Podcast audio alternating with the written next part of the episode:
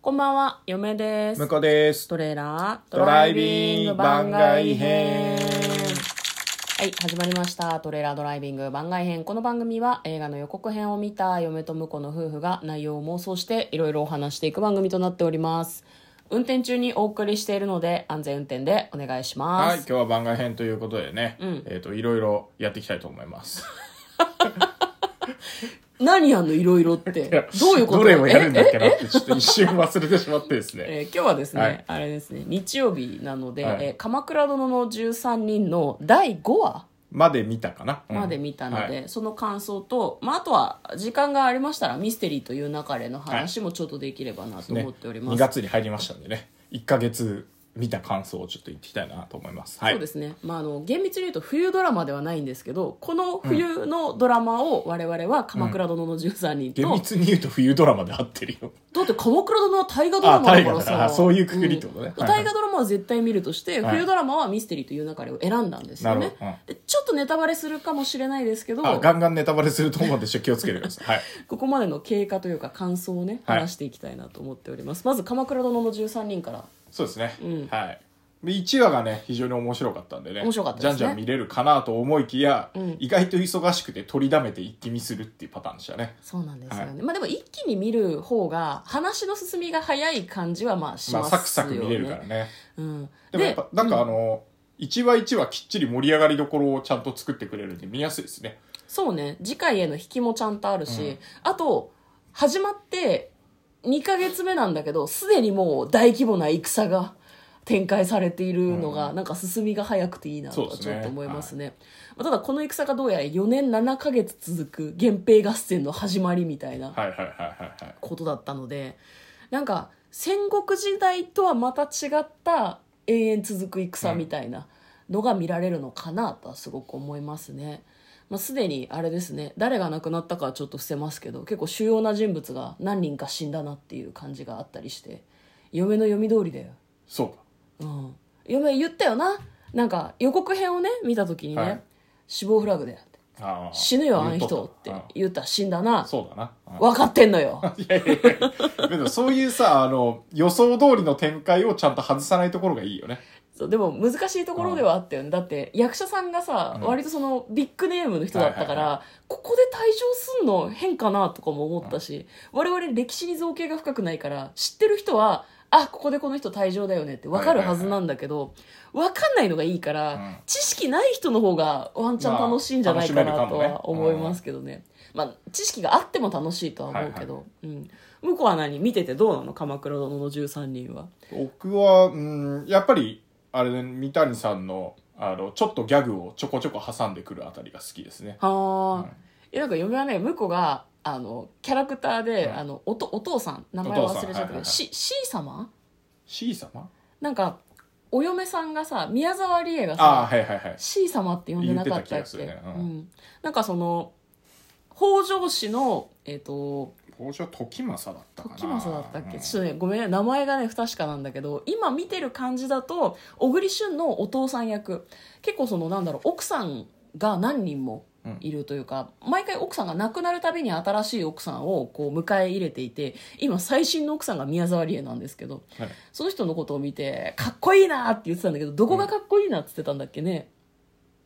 え、あの、ちょっとあん、あれ系のキャラ好きなんですよ。ほうタヌキみたいなさ。そうそあうそのう、うんえっ、と、オフ、オフっぽい場面だと、うんなんかこう、何、ひょうきんなおっちゃんっていうか、うんうんう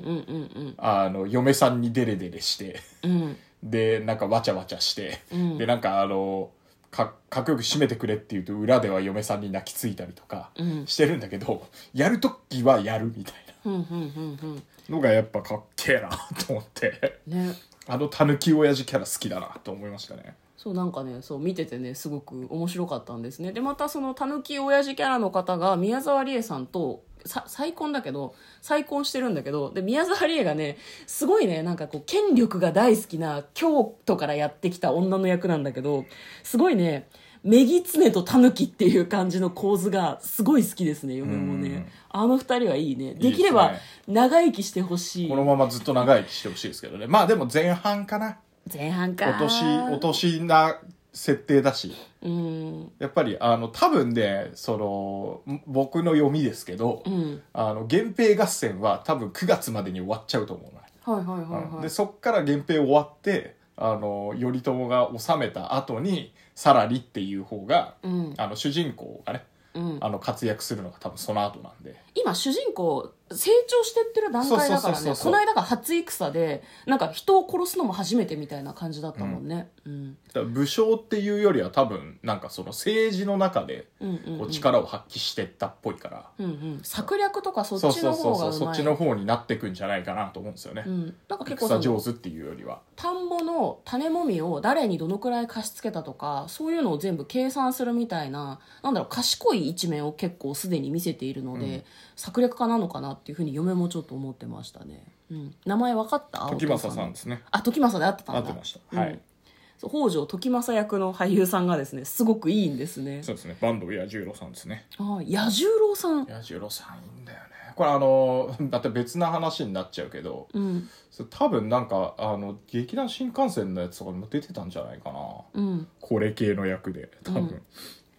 もなんかみんなあれだねその田舎侍っていうこともあるのかもしれないけど坂東武者とも言われてるんだけどなんか結構おおらかだよねみんなねそうまだあねまあまあどうにかなる300人集まるって言って100人だったけどまあねいいよねみたいな感じで戦ってそんなライトに始められるんだっていうのはすごい思いましたね大丈夫なのかねね坂東ってことは歌舞伎の人かなうんへえあそうなんだあのスーパー歌舞伎でやったアテルインでえーやられてました、何役だったあ